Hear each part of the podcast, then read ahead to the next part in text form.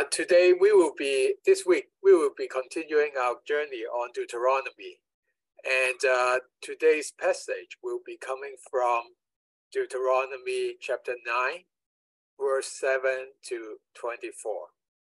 There's quite a bit of a, a passage, not just the, the, the Deuteronomy passage itself, but also uh, the supplementary uh, material referencing uh, other other books uh, of the Bible. So it would be it would be uh, quite a few of passages that's going to be displayed here.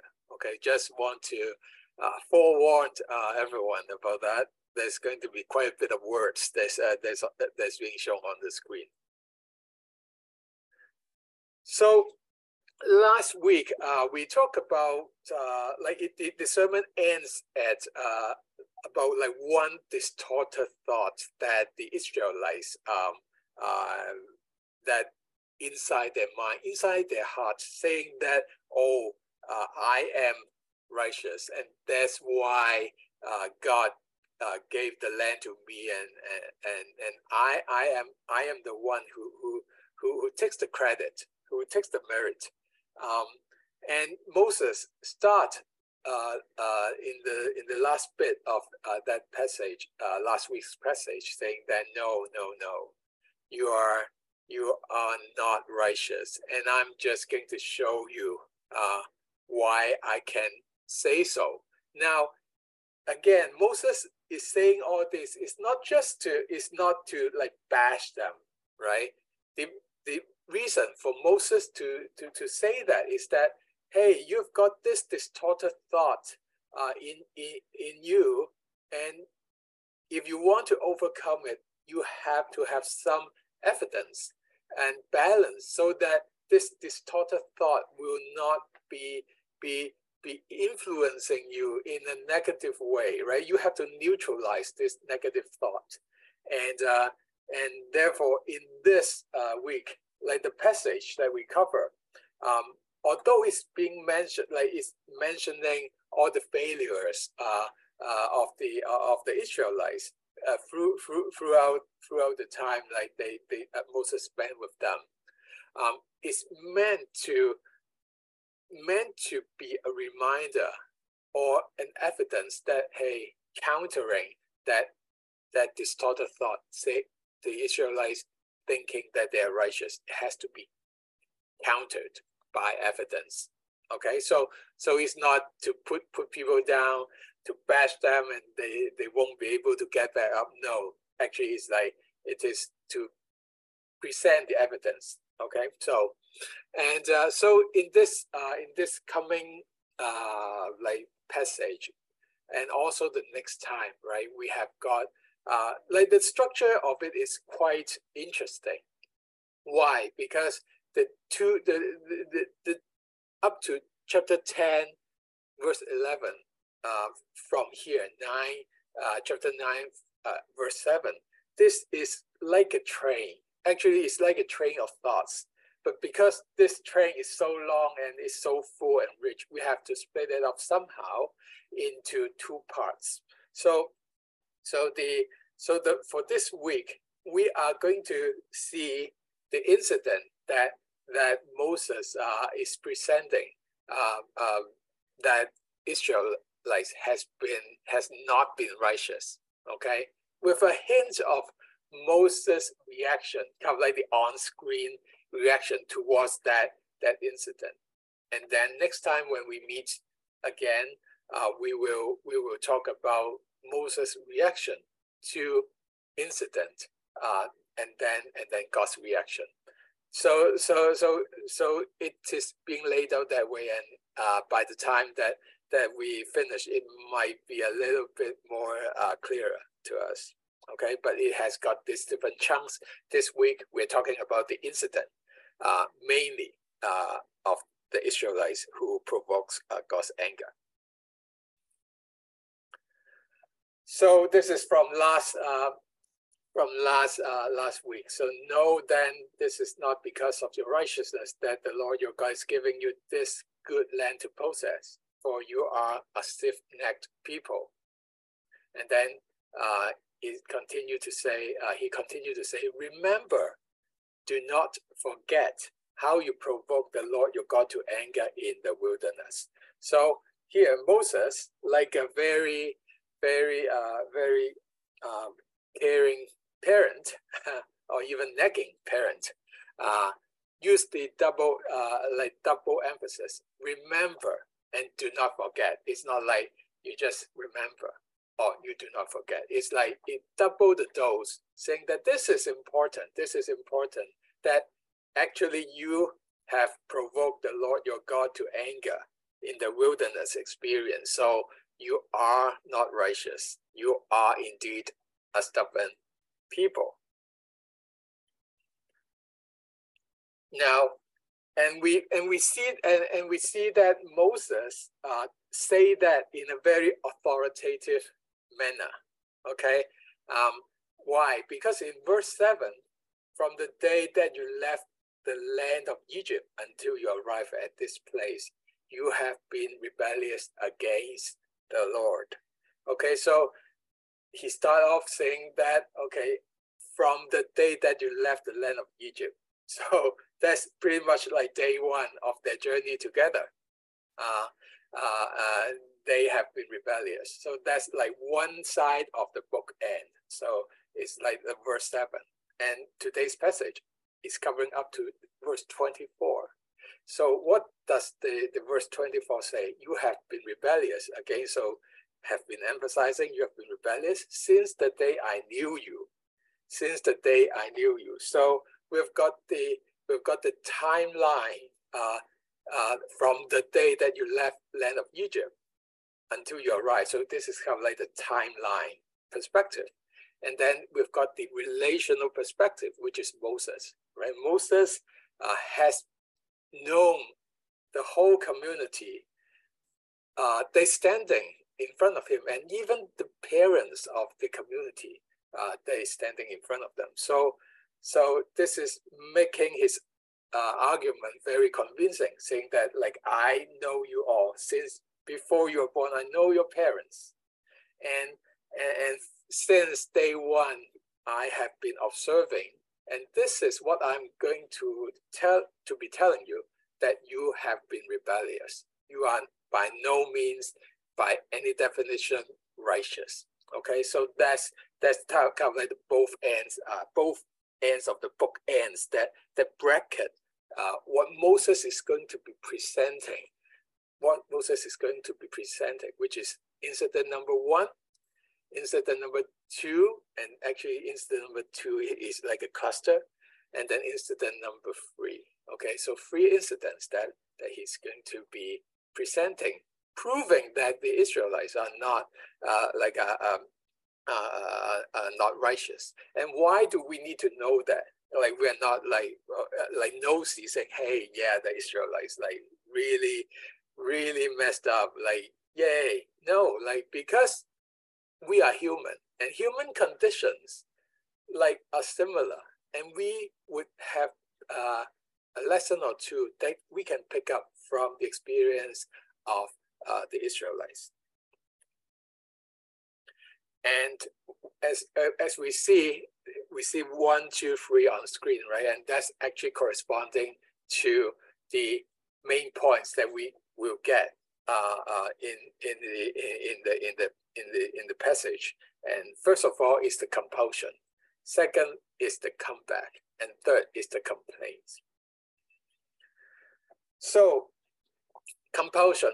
So incident number one that Moses is presenting that Israelites are not righteous.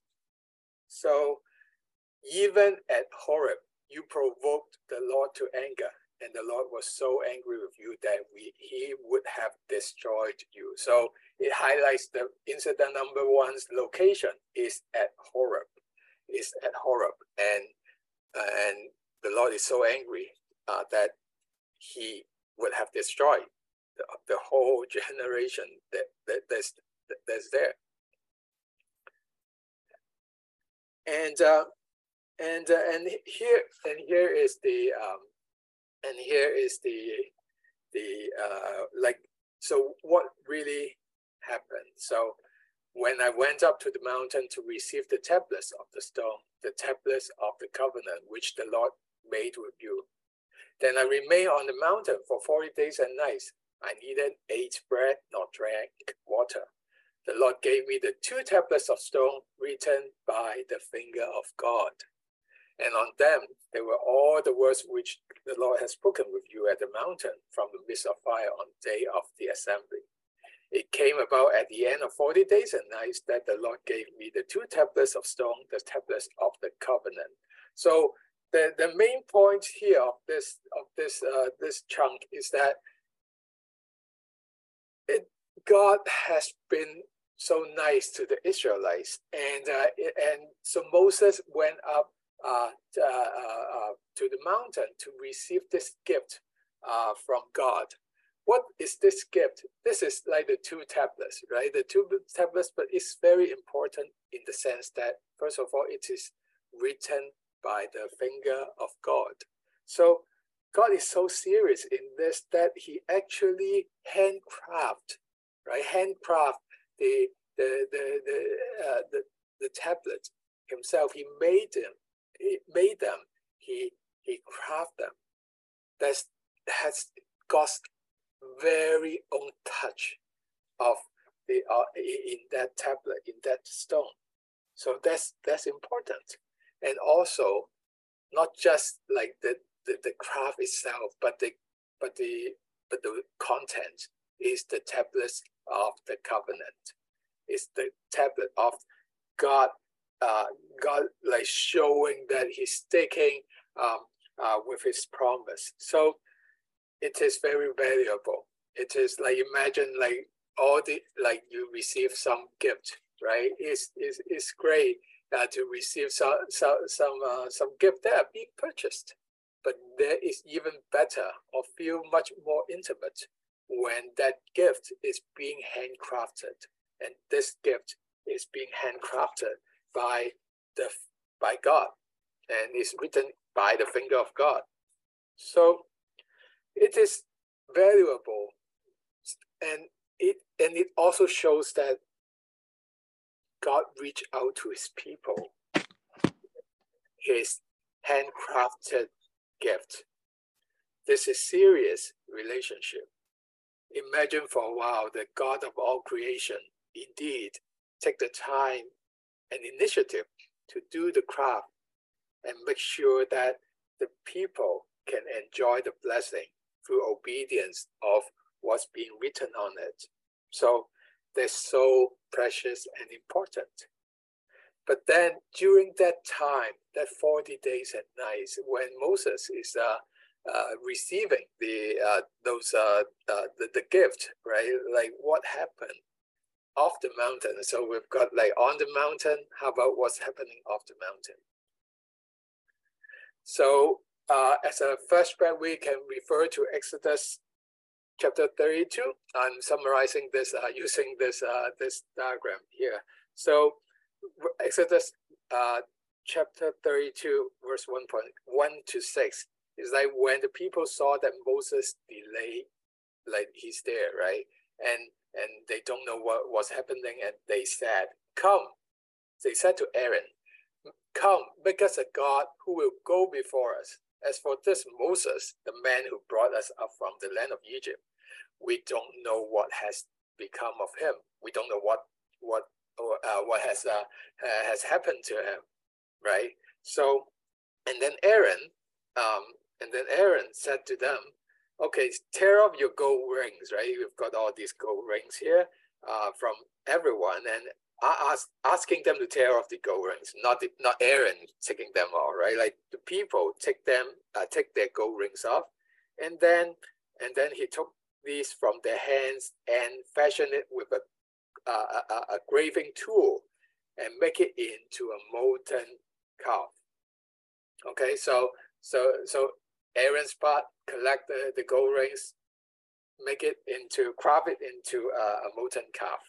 Okay, and then and then the Israelites were saying, "This is your God." Looking at the golden calf, right? Um, this is your God, O Israel, who brought you up from the land of Egypt. Now, obviously, this is like they, they have they have like they, they have switched right? They they look at the the calf and then saying all this. Now when aaron saw this he built an altar before it. And then aaron make a proclamation and said tomorrow shall be a feast to the lord. And so so it's almost like it sounds like okay like this should be there should be a feast to the lord aaron might be trying to revert the the the, the destruction back to hey we're still worshiping our god the lord. But but and and they and they and they did that that and so the next day they rose early and offered burnt offerings and brought peace offerings. And the people sat down to eat and drink and and and all the celebration so so we see that on the mountain god is uh, crafting the the gift uh, of the tablet of covenant. Off the mountain the israelites are uh, at the same frame right? Like on the mountain off the mountain the israelites is just don't have the patience.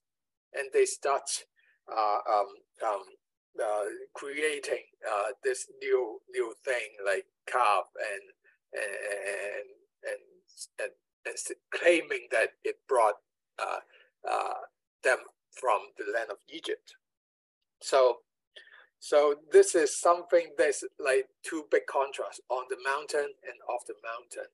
Uh, uh, it is a very um, uh, disappointing scene, disappointing scene. Now, in the passing, I want to mention that um, like there are different views on this uh, golden calf. Uh, there, there are there, there are views that say, okay, this is like total idol worship, right? But then uh, because oh, like it's totally against, uh, it, it's almost like another god, and uh, and and and uh, and people start to to to attribute uh, the credit uh, bringing out from Egypt this incident to this calf. But then there's also another view saying that hey, but the people do do do the peace offering and and also the the burnt offering. So it might be like an image instead of like like a total idol worship. It might be like an image that they use. But either way, it is against uh, what God's intent. So they like you should like in the in the ten words, right? Like there should not be any image, right? So so either way, it is not aligned with uh, what God expects His people to do. But this is precisely uh, when the people when when the Israelites they don't see Moses there is absent, right? Nothing is happening. Now they got this compulsion to to to to worship something and and and, and they they did it the, the wrong way so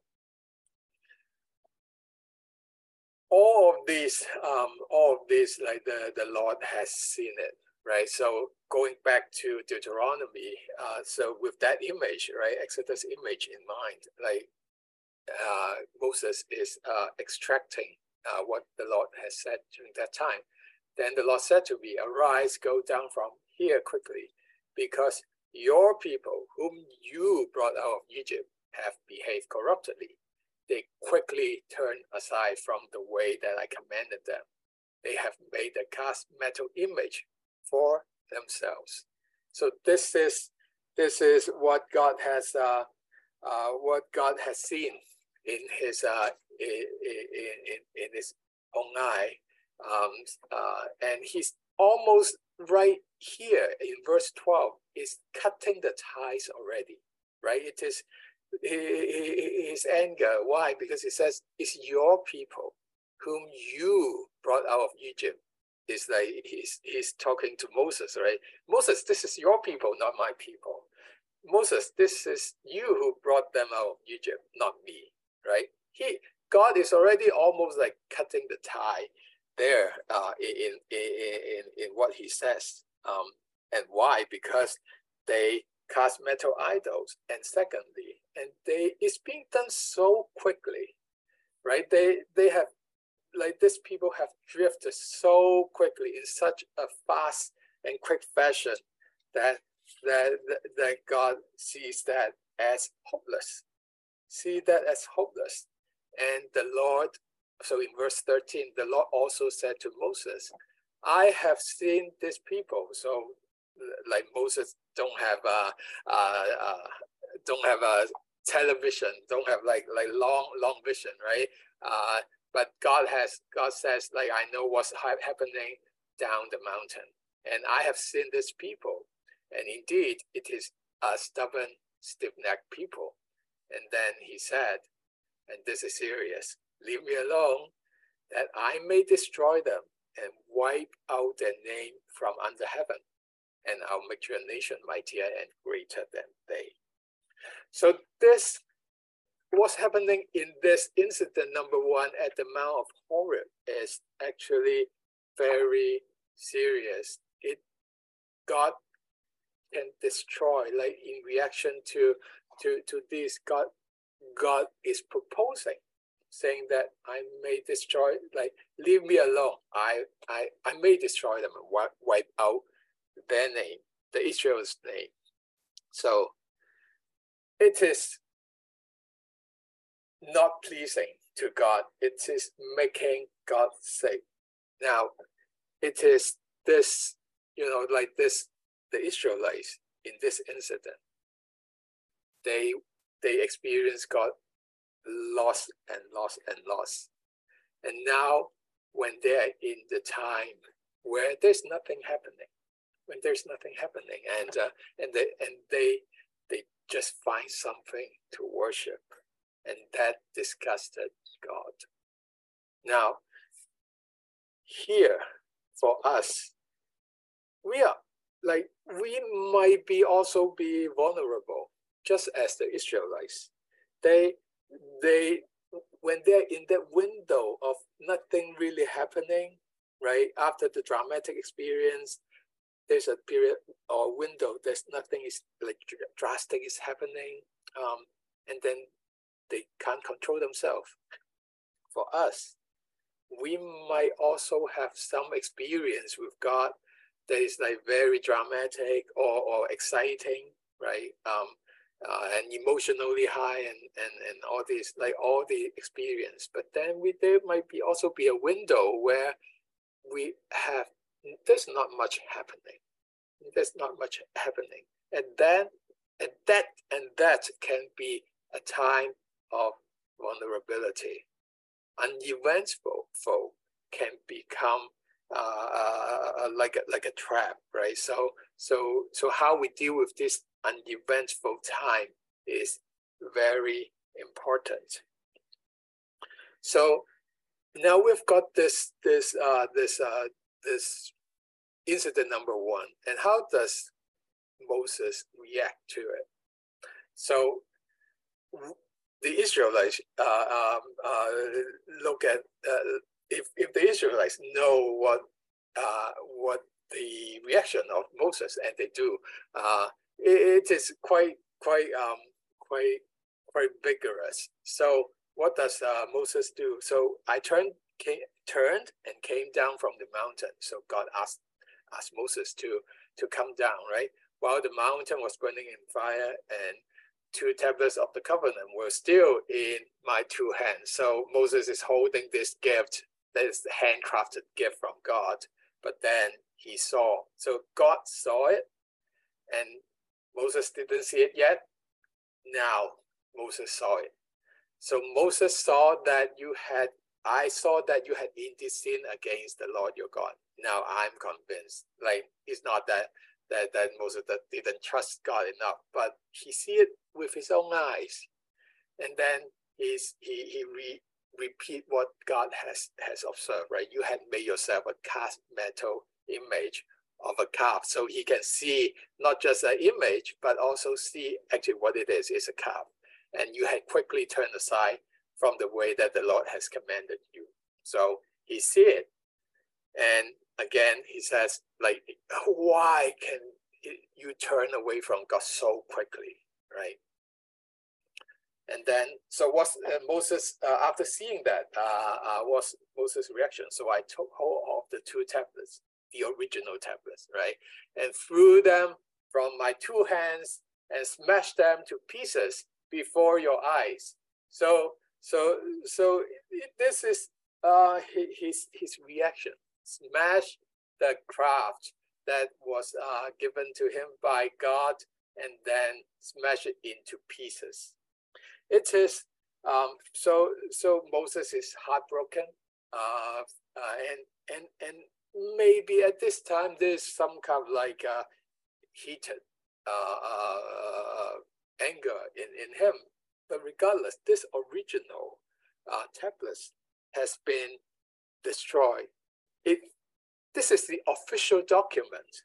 Now this official document is broken, um, and, and and we know that for even for for now, right? Like there's like we have to have the original document uh, as proof, right? For for many many uh, uh, legal procedures, right?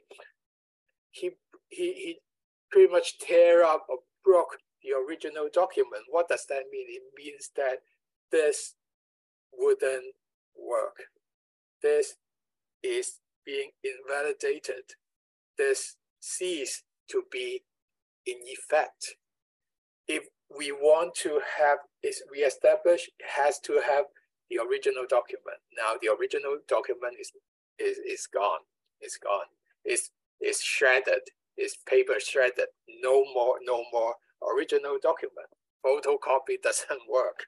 So that's not that's not just uh, uh, like like an action of throwing stuff and, and destroying it. Actually, it symbolized that this there's uh, this uh, relationship or even that that that uh, that agreement is being broken. So that's very tough, and that's so and and for for for for for a person like Moses, right? He has been doing this all his life for like uh, for for the Israelites, and it must he must have hit like bottom, right? In order for him to react like that. But the good thing is that he indeed rebound from it. So after after after destroying the, the, the two tablets, um, um, he what does he do? He fell down before the Lord like the first time, for 40 days and 40 and, and 40 days and nights I neither ate bread nor drank water because all your sin which you had committed by doing what was evil in the sight of the Lord to provoke him to anger. So after seeing this, after being severely disappointed, what he didn't he, he didn't continue to to to to to to curse and, and, and, and yell at people. No, he actually fell down before the Lord for his people, for for the sin, because like, oh, the Israelites, my people, have messed up. So he is rebounding from the disappointment to his commitment to the Israelites, uh, his people. And and he Moses continuing to, to, to tell his story, right? I, I was afraid of the anger and the rage which the Lord was angry with you so as to destroy you. But the Lord listened to me as well. The Lord also angry enough with Aaron to destroy him. So I also pray for Aaron at the same time. So um, so, so Moses rebound from his disappointment. He comes back from the disappointment and turn that into prayer. Turn that into prayer. The prayer is like is actually going to be elaborated uh, next time we meet. But but here Moses from disappointment and what destruction, right, to prayer. This is the quality of Moses uh, that that that's so unique. That's so unique. Um, he prayed for the people who disappoint him. He prayed for his brother Aaron, uh, uh, who, who who who who disappointed him. Right. So this is the bounce back. This is the comeback of Moses. They're so they're so they're so worth um, learning. And then he also did all the all, all what he can, right? He he he took took the the calf and burn fire, crushed it, grind it, and and and make it like as, as a dust so fine there's a dust, and then it it flew into the stream that come down the mountain. So so uh, like there's certain that's being omitted here, but in uh, from from Exodus, right? But uh, here it's just Moses just say I, I did what I can to to almost like make it vanish, um, uh, like disappear uh, for for the for the calf. So he prayed for his brother and he and and the Israelites, and he, he also and he also uh, pray for the Israelites. So what does it make uh, for uh, for for this to to somehow work? Right? It, it's almost like uh, from from what God has been saying, right? Like He is going to destroy them. There's no hope, right? That that that, that this uh, that this Israelites can not uh, uh, be destroyed. And, uh, and and here, like we can see that there's a hint of grace. Is that when he talks to Moses, he says, "Leave me alone, that I may destroy them and wipe them, wipe wipe out their name. Leave me alone." So, uh, biblical scholar read into this saying that oh, like why do God would say, leave me alone? It almost sounds like with the presence of Moses, God might have some room, right, uh, of, of, of like being, being, uh, being, gracious, uh, being gracious enough as not to destroy, right? It's, Moses is almost like acting like a checkpoint, saying that, okay, if you are not there, leave me alone and I'm going to do the destruction.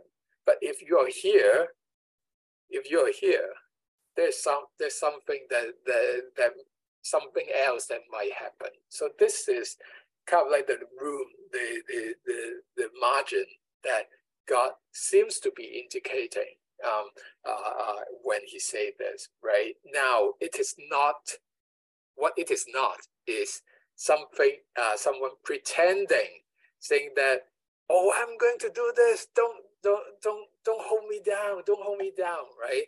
Uh, it's like in the movies, right? Like uh, if it's it's being say in Cantonese，唔好阻住我，唔好阻住我啊！我一定要去啊！但系其实佢根本唔会去嘅，right？No, like it's not that. It's like maybe there's a, like a room uh, with Moses uh, there, right? Now, so that's factor. The, the good news is that God still have a, a little bit of room uh, for for uh, for navigation, and then the, the the the next next part of the good news is like the Israelites have a loving companion, Moses. Why? Not just that he comes back from his disappointment uh, uh, with what, what has happened, but also when we see what God has offered him. He said, God was offering him, I will make you a nation mightier and greater than they. It means that, like, okay, I can wipe these guys out, and now you are the chosen one. Like, now you will be, like, your name will be will, will be spread throughout the entire history, rest of the rest of the time, right? This is a very, very attractive offer. Very attractive offer. But then Moses doesn't seem to, to be reacting to it at all. His commitment to the Israelites uh, is paramount. He, he, he just, just uh, continue to pray for them. So this is like loving companion of Moses to the Israelites. Now for us, uh, like this is totally good news to, to the Israelites and uh, and for, for us, like while we are not Moses, um, but how he rebounds from disappointment and his dedication to prayer is worth le learning from. We give up on people, we give up on brothers and sisters very easily, um, thinking that, okay, yeah, like outside of mind, um, thinking that there's no way out, it's hopeless. And then we, we never thought, we never thought of like rebounding or praying. It's just, we just give up. Um, we, we, we, we stop, uh, uh, we, we didn't pray for them. Even if we do for a while, we stop, uh, uh, we stop. That's it, right? And it's especially easy when the disappointment hits and uh, and this is and this is us. Um, now, if we see Moses, we can learn from his comeback, and uh, and if there's anyone when I when I'm telling you this, uh, some faces on, on is appearing on your mind, maybe you can consider you cons you can consider start praying for them again. Now, uh, the last one is the incident. Uh, that's about complaints. That's about complaints. So, so Moses, after saying, telling his little story of comeback, and then it goes to incident number two. Uh, incident number two is in fact, in fact, a cluster, a cluster of uh, uh of, uh, uh, of stories of experience, and we know that that three places that that that is uh, being mentioned.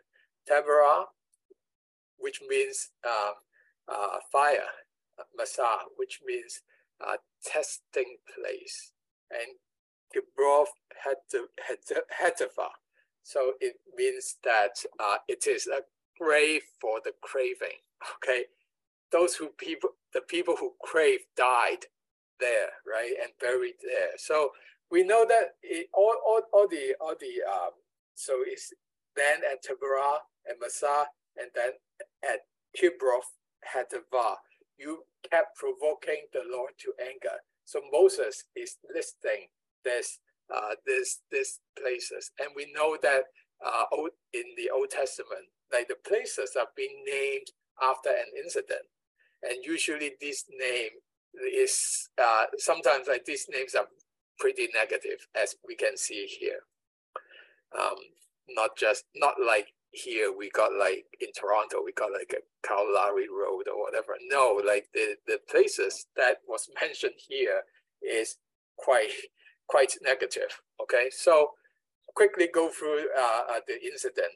Um, two of them is from uh, uh, Numbers and one is from Exodus. So for the first incident, what is happening in Tab, uh, Taberah so what's happening there in Numbers chapter 11 is uh, the Israelites complain about the hard life. They grumble over their hard life. That's the message uh, translation. So grumbling over their hard life. And what happened?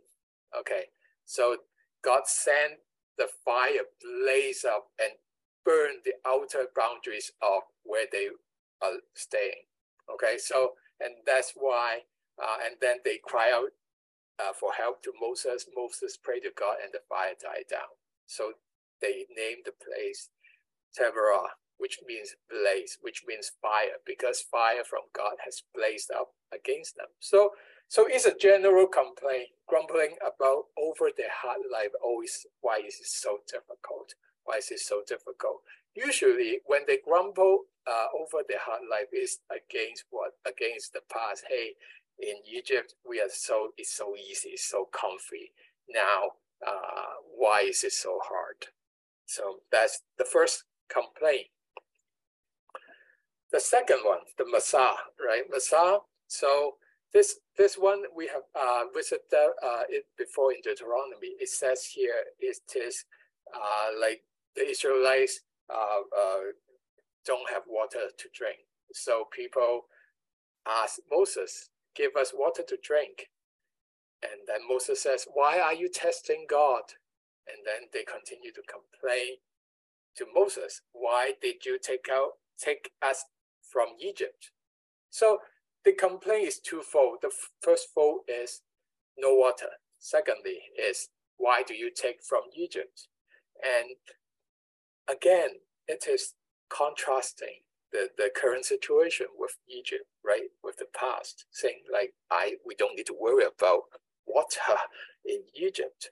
So, so and this and and then the, the result was the result. The result is is like Moses strike the uh, strike the rock and then water uh, gush out of, of, of it and the people drank. So it is uh, it, it, it is uh, is it, people got their wish granted. Okay, but the naming uh, of the place, Massah, is called testing place. So that's their complaint. No water, and also why do you lead us from Egypt? Lastly, the Kibroth Hattaavah. The so this one is, is, uh, is so we got the water right now is the food, something to drink and something to eat. So uh, the the message translation. So the people had a craving, and the people of Israel Israel whining, why can't we have meat? Okay, all we get is manna, manna, manna. And then the result, uh, then the result is, okay, uh, get ready to eat meat. Uh, God, God is telling them, you have been whining to, to God, we want meat, give us meat. We had better life in Egypt. And then and then there's going to be plenty of them. You're going to eat meat until it's coming out of your nostrils.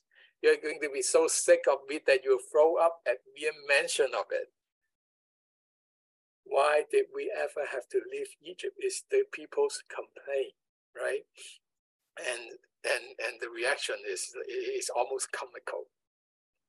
And then and then what what's happened a few verses later is that so God swept the quails in from the sea and piled to a depth of about three feet in the camp. So it's and uh, and very large chunk is being uh, is is being covered by by quails, and then while they uh, were still chewing the the quail and hardly swallowed the first bite, God's anger blazed out against the people. He hit them with a terrible plague. So, and they end up calling the place Kibroth Hattaavah, graves of the craving. They where they bury the people who crave meat. So this is the rebellious, uh, the third account of rebellious, uh, the complaint uh, of the Israelites. So, so the complaints that provokes uh, God's anger. Um, so the first one, oh, we have such a hard life. The past is better. And then the, the lack we do not have this, do not do not have water at all. Why why leave Egypt? Why leave from the past? And then also limited. Oh, we have like they have got manna, right? We have this, but something else is better. Something else is better. I want something, it's not something I need, it's something I want. And these are unrealistic, unnecessary, and inappropriate uh, uh, wants. Okay, so I'm wondering how, like, whether there's some some uh, some resonance there where where we've got lots of these, but we want something else, and and we are craving for it, right? They they they have manna, they crave for uh, meat, right? So now all of these uh, complaint is is, is uh, provokes God's anger and that's regardless of outcome. No matter it is from the like, uh, regardless of outcome, what that means is that like some of them got granted, like the water, right? They do have something to drink afterwards, but that didn't justify that the complaint are valid. So, so, so, so these complaints are uh, provokes God's anger. And what is one common element of of, of that complaint? right? Like um, it is actually they are better off when counting got out in life. It's better off uh, uh, when they're living in the past. That is the, the one element that's common. Like I'm sure like people will have complained um, of situation, right? But what makes that complaint uh, so provoking, God's anger, is that if it's got the element of counting out God in life, saying that I I'm better without you, I'm better without you. That's an act of abandoning God.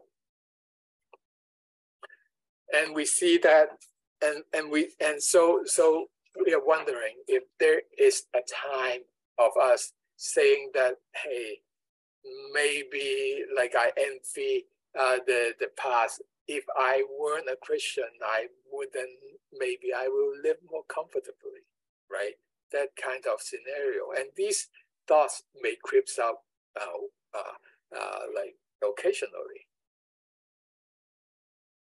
and when we when we compare these these these words, these words, the complaints are the are the words that's spoken outward, that's being expressed. And last week we talked about self-talk. That's the words that's spoken inward, inside our heart.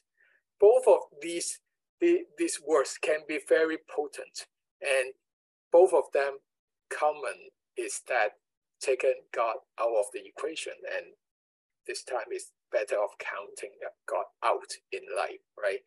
Eliminate God from our life, and and these are the potent words uh, that that is from the out uh, from the inside, and also we speak from uh, to the outside.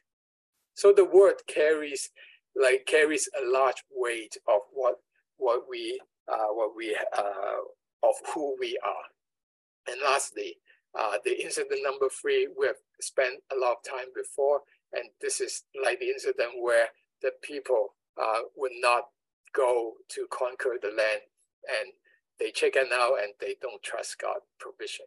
So that's the that's the that's the incident number three. So if I were to summarize, like this is not from Moses, right? Like I, if I were to summarize the complaints it is it would be if I if I write a poem, it would be something like this. Um, so the po- poem title is "Past Without God is Better," and then the the content it would be like this: You complain not having what you need. Now you have it. You complain that it is not enough indeed, and God provide, yet you refuse to take it, right? So it's like 诶中文就系成日喺度嘈，冇又话冇。有又话唔够好，神俾埋你，你又话做唔到，right? So so this is the the, the complaint that that that that summarize what what what can might be provoking God's anger on uh, for for the Israelites, and sometimes we might have hit this these part uh, one one part or two occasionally. Sometimes we we complain of not having what we need. Sometimes we have it, but oh no, I want something more. We want something better. And then and then when God provide, we are too chicken out to to to to take those, right? So so if there's if that reflects a certain part of us, may especially if it is pointing to the thought of, oh, life is better without God then we have to be really, really, really careful. So here we want to reiterate that Moses is not to bash the Israelites so that they cannot come get that up, but actually presenting them with the evidence for them not to falsely claim that they are righteous. And for us, as fellow human, we are also vulnerable to these traps. Namely, being weak when things are kind of like blank and nothing drastic happening. And there might be a complaint about life in general, uh, or even imagine a life without God being better, and that's abandoning God. And we would need to come back in disappointment uh, for fellow brothers and sisters and pray for them at least. And the words and the words inwardly spoken and outwardly expressed actually reflects